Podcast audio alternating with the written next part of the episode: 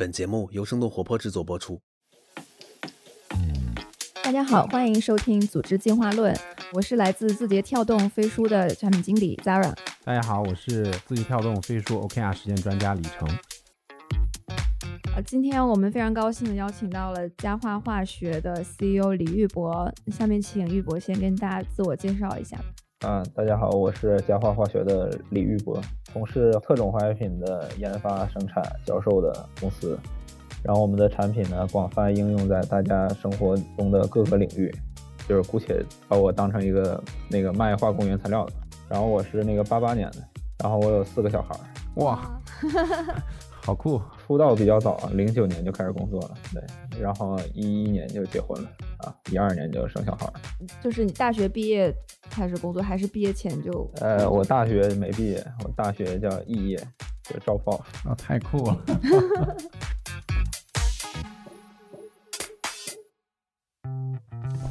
组织就是一群人为了共同的目标而走在了一起，从管控到激发，从执行到创新，时代的变化对组织管理提出了新的要求。战略、绩效、OKR、人才、管理、文化、工具、信息、组织进化论，组织进化论，一起探讨未来的组织。那你为什么学化学呀？就是我们是一个化学世家，所以呢，你可以想象我的启蒙教育是在我们家厨房里，这个父母在那个用这个排油烟机在当通风厨，然后呢，在这个煤气罐来熬制什么一种胶粘剂，所以主要启蒙都是这个。那那其实非常容易从从事这个行业。那你自己对化学这个行业是一直有很很浓厚的兴趣吗？呃，我的兴趣在过去七八年开始逐步的变得越来越浓厚了，就是就我们能用化学的方式，其实解决那个很多世界上的问题啊。当然，那个在制造这些化学品的过程中，可能也会产生问题。但是呢，我们看到这个初中可能跟那个我们在高中化学课本上讲，就是第一句话，就化学是人类进步的关键，是一样的。就是那我们认为，就是你们是要用互联网改变世界的，我们是要用化学技术改变世界。嗯。呃，可不可以给我们的听友们说说一个你们公司的产品，或者大家能够能能够用得到的产品啊？其实我我对这个领域不是很很熟悉，所以其实蛮抽象的。我们是生产化工原材料的，所以我们的产品不以任何制品形式存在。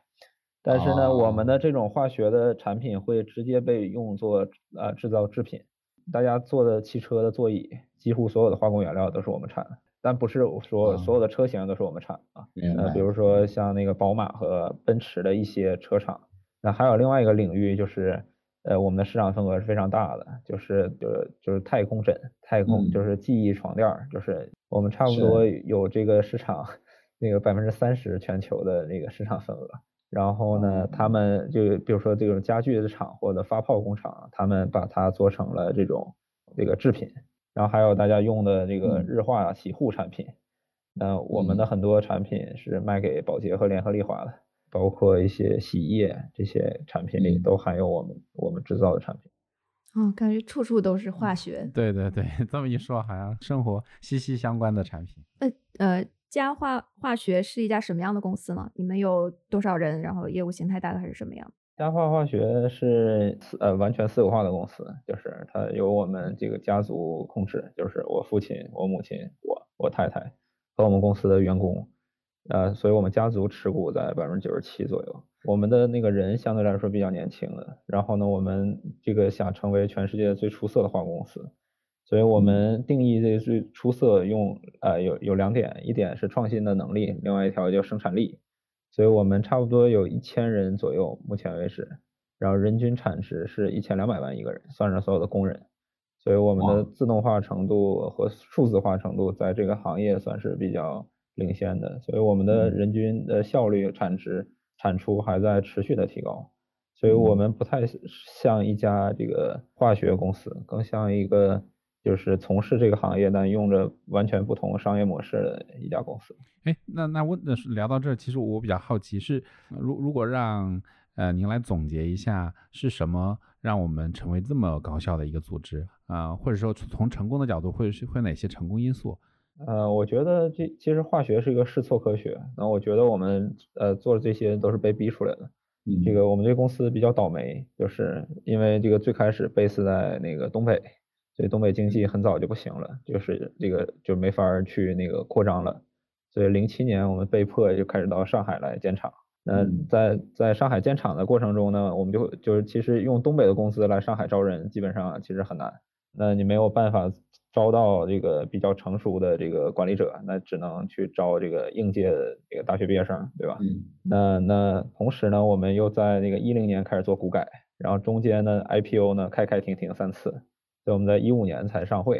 然后就被否了啊，所以就没上成。没上成呢，节奏就已经乱了，因为你你已经做了这个五年的各种各样准备，到了一六一七年呢，东北经济不好，我们又赶上抽贷，就是银行抽贷款，基本上这个倒霉的事儿都遇上了。那好处是呢，就在这个过程中，你的人人在这个过程中经历的这种成长练习，就就相会相当很强。那那我们会发现，这个不上市，我们可以通过。一个资本的快速的周转，来提高我们 Carpex 的回报支出和回报的那个效率，来去不断的滚动成长。那被抽贷呢，其实我们加速了整个我们的存货周转、库存管理。那就我们一零年就开始合规了，就是在公司运营和这个安全环保上就合规的非常早。所以好的因素是这个有利于可持续发展，不好的因素就是你的成本上升会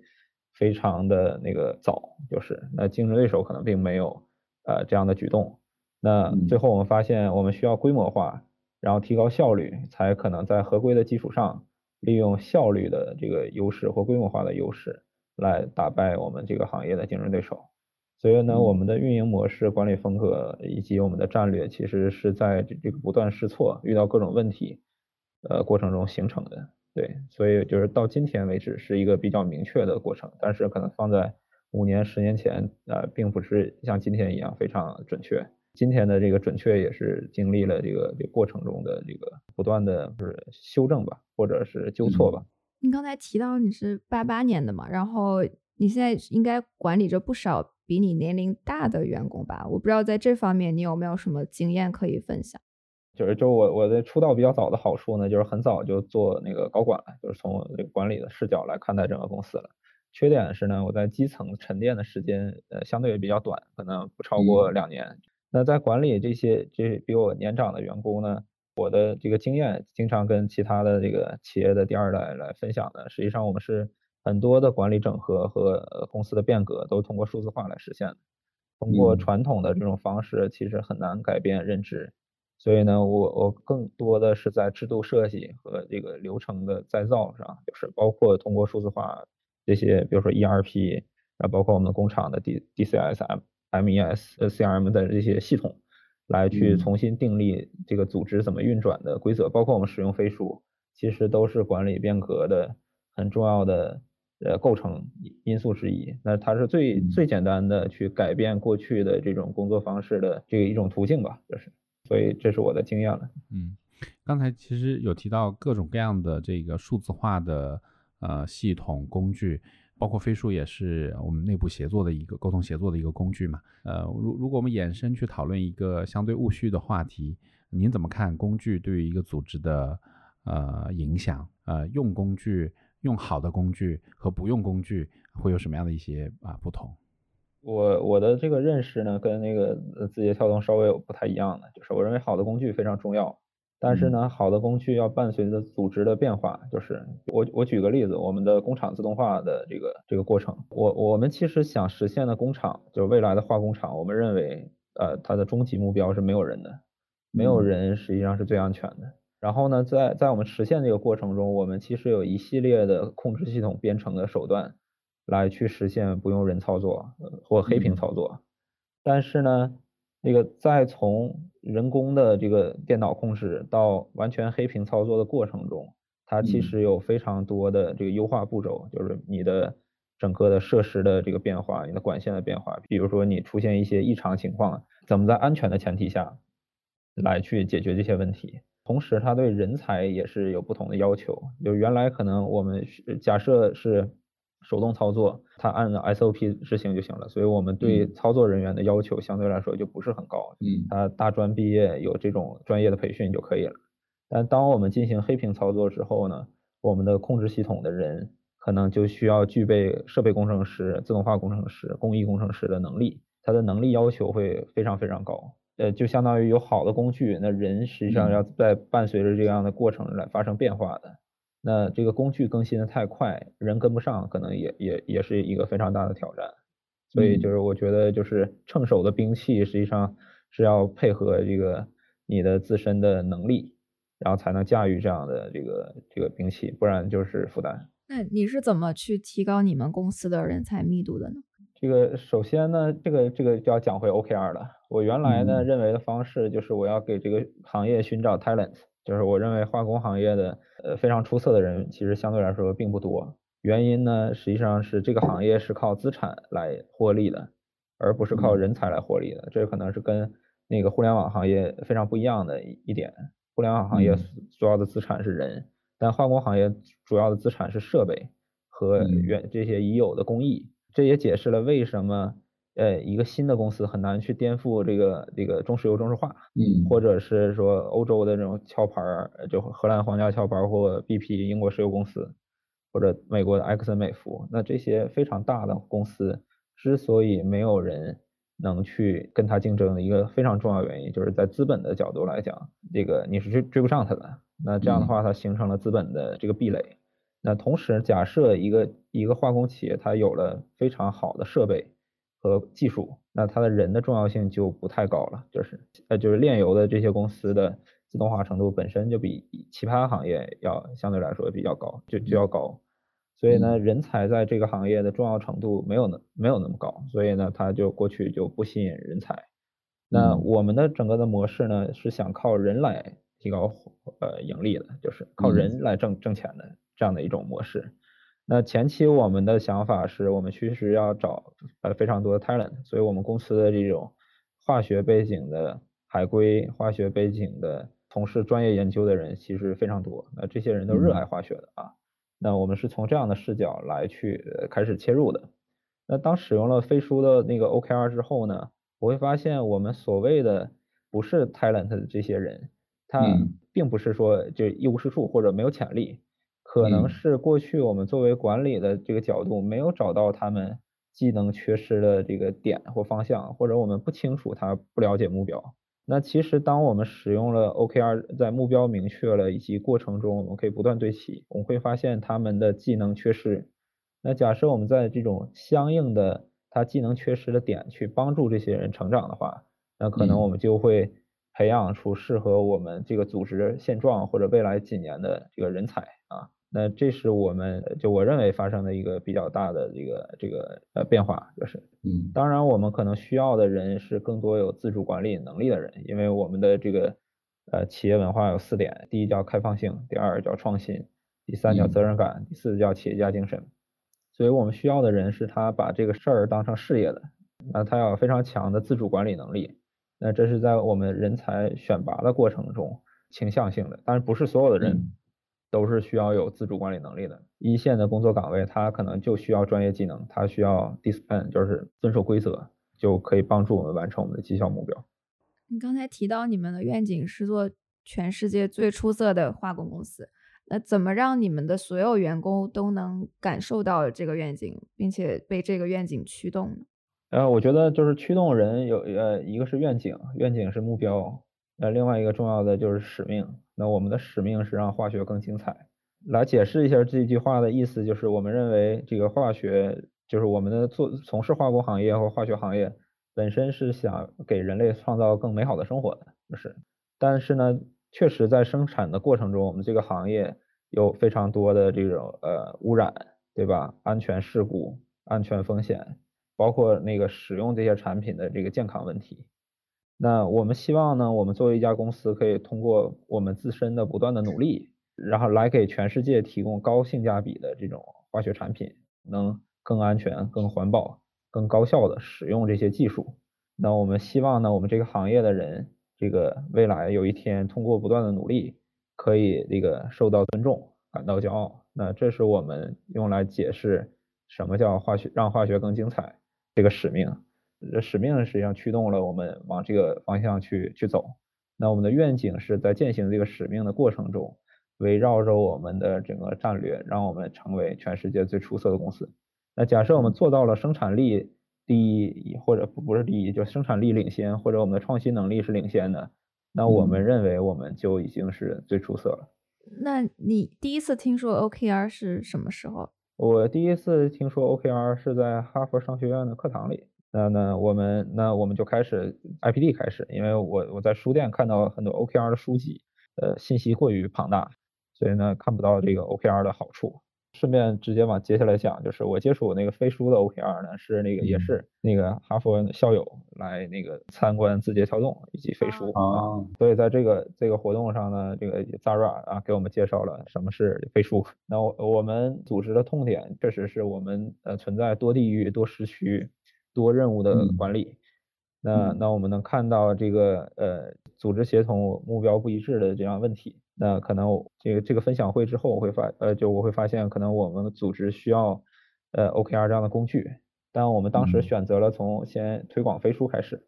啊，在推进飞书三个月之后，我们开始在企业内部推 OKR，因为所以我们到现在为止，OKR 已经进行了呃进行到第二个周期了啊，所以我们已经经历了一次完整的这个呃对齐和回顾的这个会议周期，对。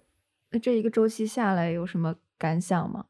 呃，最开始实际上我们使用 OKR 的这个原因是我们的这个就刚才我讲的，就是目标不统一，然后员工不知道这个做的这些工作或项目跟最终的组织结果或上一期结果或者其他人的结果有有哪些关联。做个比喻，就像踢足球一样，就是大家没配合过，上了球场每个人都想进球，都在往前场冲，对吧？那 OKR 可能就是。让大家有一个实时的在呃踢足球的过程中能看到我应该站在什么位置，我的这个队友站在什么位置，我们怎么造越位，怎么去进攻，怎么传球，那这是 OKR 的这个目的。在做 OKR 的设立的过程中，我会发现其实员工是需要我们帮助的。呃，有些员工是由于技能不足或能力不足，造成了他没办法去定义这个工作的目标，或者在回顾的时候。他没办法穿透到最底层的那个问题的根源，这样的话，他对对员工来讲就会有困扰。一个，他完成的目标其实不是终极目标，就是你可以问给他的这个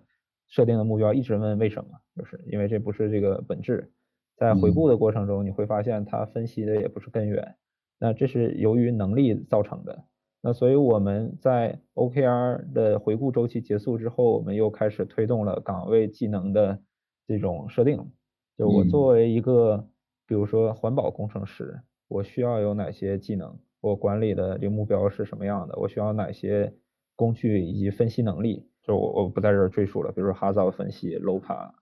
变更管理等等这些，就管理程序，就是他要具备这些技能，他才能做好这样的工作。所以我们 OKR 设立完，我们开始做岗位技能的识别。那我们在这个过程中确实识别到很多关键岗位，它。之所以做不好那个 OKR 目标的设定，以及做不好回顾，是由于他缺乏这些能力啊。不管他过去是什么样的背景，那针对这样的情况呢，我们在开展相应的这个培训，那我们就会发现 OKR 不光帮助我们对齐了目标，实际上还找到了这个员工为什么做得好做不好的病根儿。那我们再针对这些问题来展开呃培训，因为我们越做 OKR，我们越发现。呃，过去我们的人才策略可能是以挑人为主的，但我们后来发现，我们需要的人才可能在市场上并没有供给，我们需要的是帮助他在不断成长，来适应我们想要呃达到的这个目标。那这些人呢，可能并不是市场上的通用人才。嗯，那那可能当 OKR 设立了，呃，目前的心得体会是，我们会发现，呃，帮助员工成长可能是更重要的。嗯那那推行的过程中有没有遇到过什么样的一些挑战或者是阻力？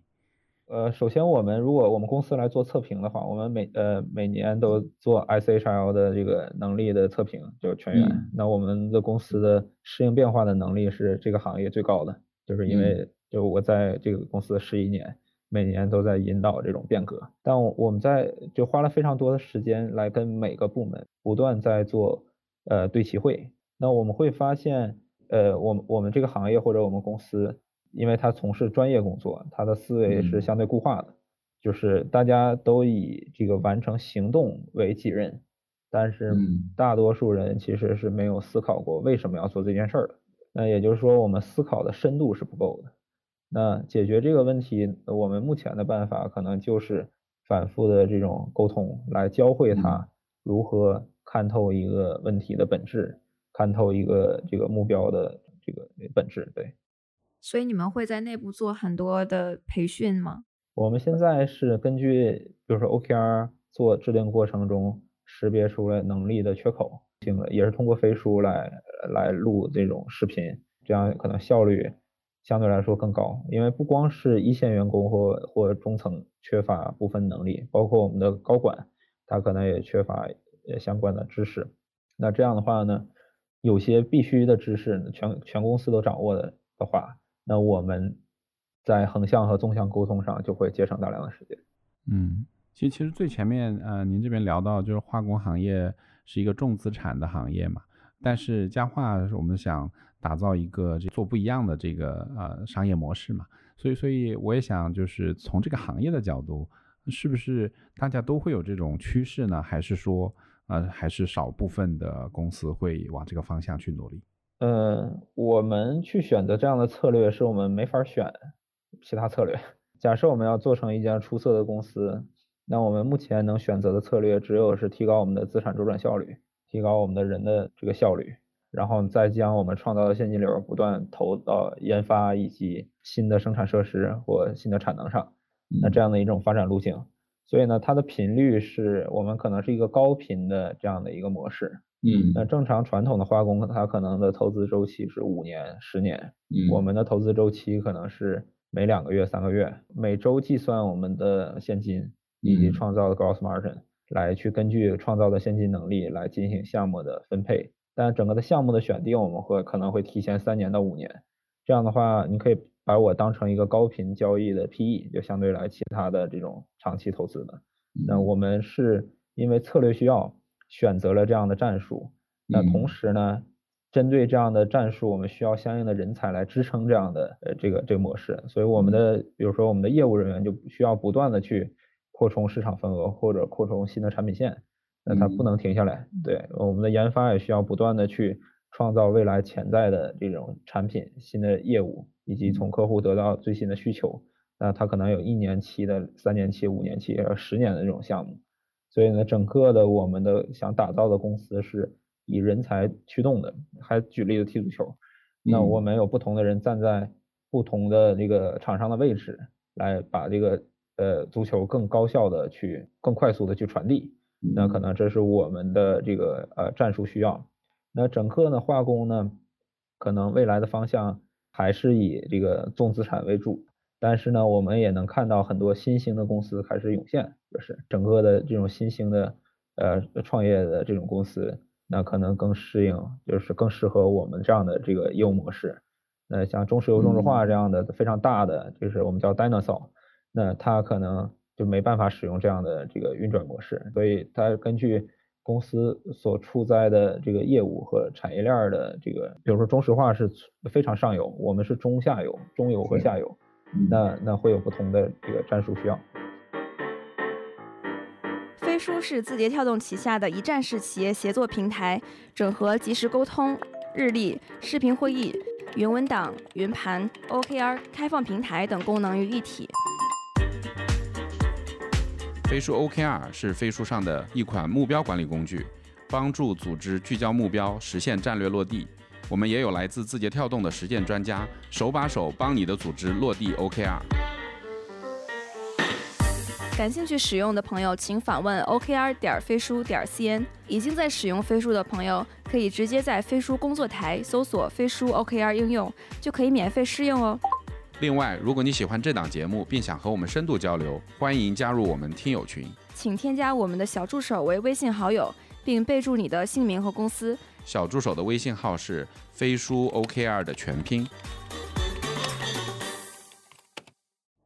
我听说你们是有很多不同地，就是散落在各个城市的办公室或者工厂，是吗？就有很多异地配合的场景。所以，所以我们就是有非常异地配合的场景。那这个有两个原因，一个原因呢是这个我在二零一四年开始做整合，原来我们每个工厂的独立运行，那将整个的公司来进行掌控和权力集中，最好的办法就是现在叫共享，对吧？就是另外一个角度就是你的整个的控制系统中央集权。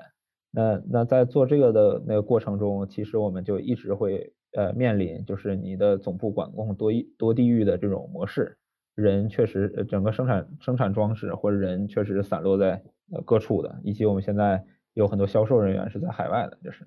那这种异地配合的呃办公的场景，这个有带来什么挑战吗？然后我们是怎么解决的呢？好处实际上是可以在全世界获得不同的这个能力啊和人才。那那挑战是在于怎么让这种多文化、多时区、多地域的人。这个在一起按照一个节奏在工作，就像我们可以去全世界找到非常好的足球运动员，挑战就是怎么让大家相同都理解战术，然后都能按照同一个频率和节奏来这个这个配合。那我们是怎么解决这个挑战的呢？呃，我们最近解决这个就是靠飞书啊，靠工具，嗯，对，靠飞书这个这个工具。那我我们有大量的这个会议流转的文档，那那都通过这个飞书来实现。那那我们会发现整个组织的协同效率确实呃非常大的提高，而且我们的这个这个海外的员工在美国、在越南、在欧洲。嗯，那在这之前我们是怎么怎么去协作呢？嗯嗯，在这之前我们主要通过那个邮件和这个 Zoom 的视频。呃，它的坏处是我们没办法追踪一个事项它的完成程度和它的进进展，那我们没办法那个即时评论，可能会花非常多的时间在 follow up 呃这些事物上。嘉化化学的员工的年龄组成大概是什么样的？有很多年轻人吗？我们现在差不多是那个三十四岁平均年龄，就跟互联网行业比呢，这个我们有点老。然后，但是在化工行业呢，这是一个那个非常非常年轻的这个一个组织。呃，我们既希望他有专业的能力，不管是在化学上，还是在数字化上，还是 IT 上，还然后同时我们又希望他们具备广度，然后呢又能有企业家精神。企业企业家精神，我们的定义是在没有资源的情况下努力完成一切目标。当我们找到这样的人了之后，那我们给他试错的机会。那就会不断成长，因为我们认为化学就是不断在错误的实验中、失败的实验中找到的最佳路径。那那这个年轻的员工相对来说，我们的试错成本是更低的，那这种长期收益是更高的。那我们的公司的股权结构又是一个偏长线的股权结构，所以我们可以把一个战略的结果或者一些呃呃。目标的达成放到五年、十年、十五年这样的周期，那所以我们希望我们的这个员工是相对年轻的，这样他他们能看到长远的利益大于眼前的利益，就跟那个字节跳动那个呃张张一鸣讲的延迟满足感是一样的。所以我们为了这个延迟满足感来设定了一系列的期权结构，来来保证我们的员工的长期收益是最大的。所以这在化工行业是不常见的。因为化工行业很少，呃，不像互联网行业很少采用这种超额收益的这种方式。嗯，呃，我们定义我们自己是一家披着产业互联网外衣的这个化工公司。呃，这么多年轻员工，其实我们也听到过一些声音，就是很多管理者觉得新时代的员工很难管理或者很难带。啊，就是我不知道你在这方面有没有什么心得，就是怎么激发这些年新世代员工的工作动力和潜力。呃，我们公司比如说像今年开始非常关注年龄能不能持续下降，就是平均年龄是不是能从三十四岁继续下降。你们会把这个作为一个指标吗？这是写在我的 OKR 里的，但是呢，为了避 免有歧视的这种条款，所以我这个是隐藏的，所以大多数人见不到的。所以，但是这是我们非常管理上非常明确的目标，因为我们会发现整个的这种呃行业或者消费的主体啊都是年轻人。那呃我自己也想跟 Z 世代九五后到零零后的人来学习啊，他们具备非常强的自主管理能力，那他们的这个视野和开放性是更强的。那他们需要的迎接的挑战是我们有没有在帮助这个工作的趣味性和挑战性，以及我们作为管理者能不能成为他们的良师益友。这个年轻的员工可能对我们来讲是财富。那从管理的角度来讲，我们怎么去适应年轻员工的需求，帮助他成长，可能是非常关键的。那我会发现。很多人是需要在这个过程中得到培呃培养的帮助的，这种培养可能并不是一个简单的培训，而是我们怎么在他的专业技能、包括人生道路、价值观上去给他相应的帮助，来让这个人成长到他想达成的这种这这个高度。那伟大的公司可能是组织发展呃比业务发展更厉害的公司，所以我们希望就是嘉化化学是一家。就是在成为全世界最出色的公司的道路上，我们不光是一个商业上成功的公司，那我们更希望我们是组织上成功的。假设我们的人具备了我们想要达到的组织能力的的数量是足够的，那我们认为我们在商业上的目标是一定可以实现的。挑战是怎么让大家把这个当成事业。对你刚才说了一句话，我觉得特别好，就是培养不是培训，就是。很多公司会办非常多的培训，但是可能就是效果也不一定非常好。发现年轻员工并不喜欢这种填鸭式教学，就是你告诉他要做什么。因为这不是客户导向的培训嘛，所以 客户导向的培训是他需要什么我去教他什么。然后同时呢，就是我们更更认同以训以以练代训，就是这个很多培训机构都讲，就是我讲的这些东西只能帮助你百分之十。百分之七十你要在这个过程中实践。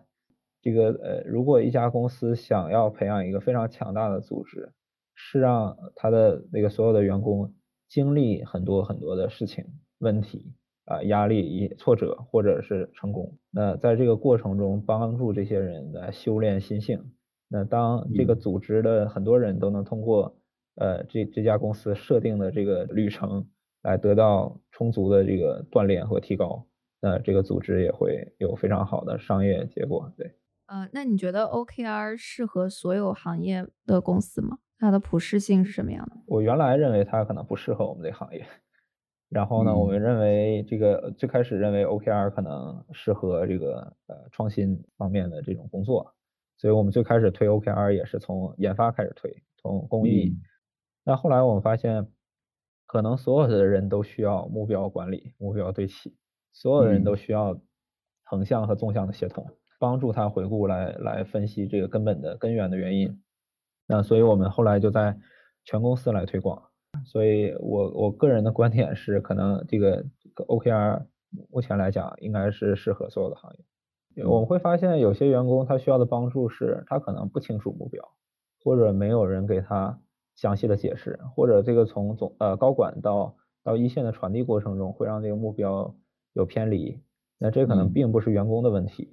那 OKR 其实有效的在帮助我们更好的服务一线的员工，来理解什么是组织的目标、近期的目标、远期的目标。那这样其实提高了整个的组织的透明度。呃，员工在这个过程中，如果他做得好，他会更有成就感。他可能不需要领导给他非常多的这种赞美，他可以通过他的 OKR 就可以获得。非常大的自我满足，同时他在下一个周期设立的时候，他就会有更强的自驱力。那传统的管理会出现的问题是，呃，如果这个员工不清楚这个目标，他受到一些批评或者投诉，那这样的话呢，他士气就低落，在这个过程中进一步的这个犯错，那就形成了某种死亡循环。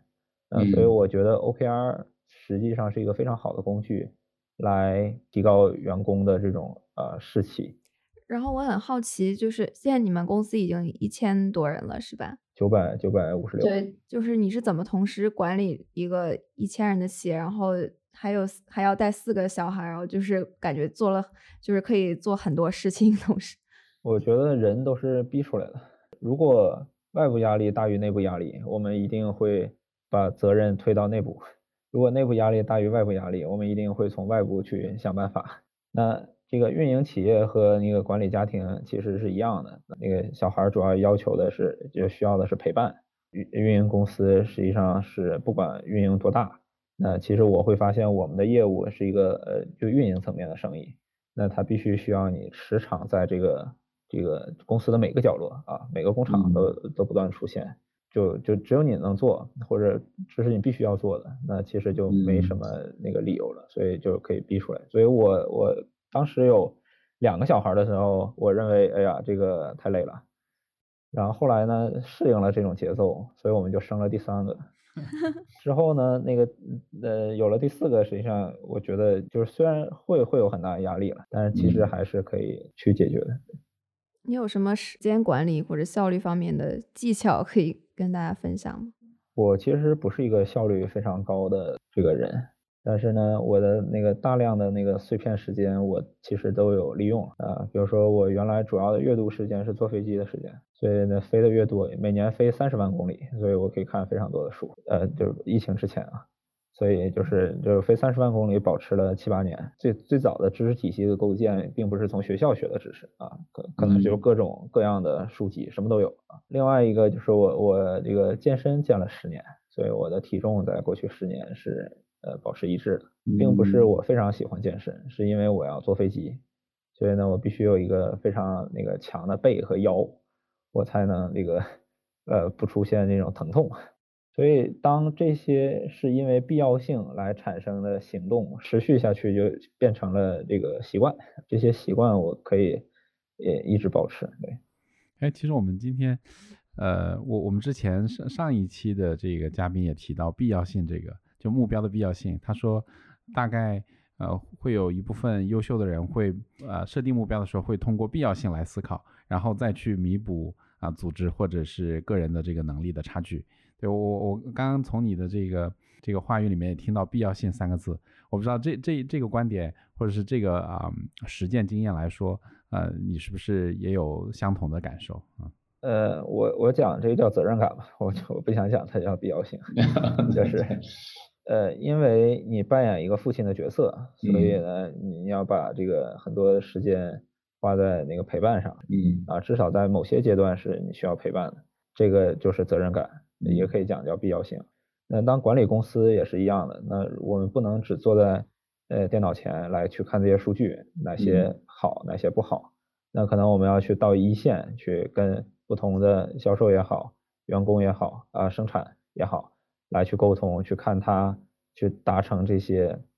目标，他需要哪些帮助，以及他有哪些问题。那这很多都是通过沟通来发现的，所以你必须要飞到你员工所在的地方。那如果去见客户也是一样的，或者我们去那个呃，包括跟政府对接，那这些都是面对面的一个交流是呃极其重要的。那我最想就是，如果我没有这些责任的话，那我我希望我天天躺着，对吧？那你会把 OKR 应用到个人生活里吗？就是也算是用到了，就是比如说我在周日的时候，我我要跑步，那我跑步的时间呢，就是我的大女儿、二女儿练跆拳道的时间，正好有一个小时。然后我的 KR 是什么呢？就是我要呃每周这一个小时提高一点点速度，就多跑几十米、几百米。嗯。所以因为我只有一个小时时间。所以就是绕着公园跑，对吧？能不能跑两圈多一点点？那所以那那就不断的提高。所以呢，就是每周都有一个这个 KR。那你对自己有什么愿景吗？就是我我希望那个这个我我们的这个组织是可传递的，所以我们设计了一系列股权期权的一个方式。那我希望在嘉化工作三十年的时候，可以把这个公司带到全世界的前十名。就是它就也符合我最出色的定义，呃，现在可能还是帮助我组织内部的人，嗯，不断的那个成长和发展。那未来其实我我是想帮助更多的人来去找到自己的呃人生目标，因为我会发现，当我面试很多人，就我接触非常多就我们公司的人，我发现有很多的人的做出选择并不是他想的，是因为他同学也考研了，所以他去考研，是因为他爸让他读博士，所以他读博士。那我觉得这可能是。呃，一个很大的一个问题，然后再一个就是我们的这个现在都讲内卷，对吧？内卷可能也是由于愿景价值观不清晰造成的这盲目的这个这个比较。因为在我辍学的年龄，其实有很少有人会选择从美国不读书辍学，大多数人选择的都是留在美国啊工作，嗯对吧？那我觉得可能坚持自己想要做的事儿，然后呢花嗯足够多的时间来去看长期，可能是呃一个比较好的方式吧。嗯，之之前啊、呃你提到在飞机上看了很多书，呃，最近有看什么书可以给听友们推荐一本吗？呃，达里奥写的那个《原则》啊，嗯然后还有一本叫呃《做大利润》，是那嗯个科赫大卫科赫写的。然后还有呃我我比较喜欢的一本书，就是那个《创新者的窘境》，有克里斯坦嗯森讲创新的那个人写的。这三本书就是我们呃我们嘉化化学的商业模式的呃来源。对，那呃，你也做了其实挺多年的管理者了，那你觉得在你这个成长的道路上，你学到就让你学到最大 lesson 的一件事情是什么？呃，这个非常非常多啊。比如说，因为整个决策失误让你这个损失上千万的，对吧？但但是好处是你你真正花时间可以思考一下这个这个犯错的根源是什么，是由于能力问题，还是组织，还是还是你的控制系统问题？我我实际上在讲，每年我其实都在这个经历新的培训啊，每年都会有新的 license。呃，就是我不知道是不是马云讲的一句话啊，就是嗯抖音上那个说是他讲的啊。对，他说所谓的这个情商，就是你你经历过多少挫折。那我我自己认为，呃，环境是影响人的，所以你在不同的这个环境状态下，不同的挑战下，你会有不同的学到不同的东西。包括我们现在开始招更多的九五后，实际上是我们想从他们身上学到一些东西。呃，目前来说，你觉得对你人生影响最深远的一个决策是什么？呃，辍学，我刚刚就想说，不会是辍学吧？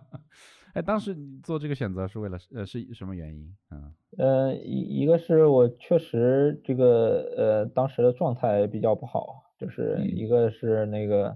我在我们学学校任国际学生会主席，就是所以呢它非常影响学习啊，嗯就要组织很多活动，所以呢又马上进进入大四，所以我其实思考了三天三夜，我到底要做什么，成为什么？假设把你的这个家庭背景啊、嗯学历都没有，我我能是一个什么样的人？所以呢，其实我就抱着这种心态开始这个回国工作的，就是一个呃素人吧，啊，那我我能比周边的人强在哪儿？我会成为什么？那那这是我想去呃了解和证明的那个一件事儿。对我们今天聊的内容就差不多到这儿，非常谢谢玉博的时间。谢谢谢谢。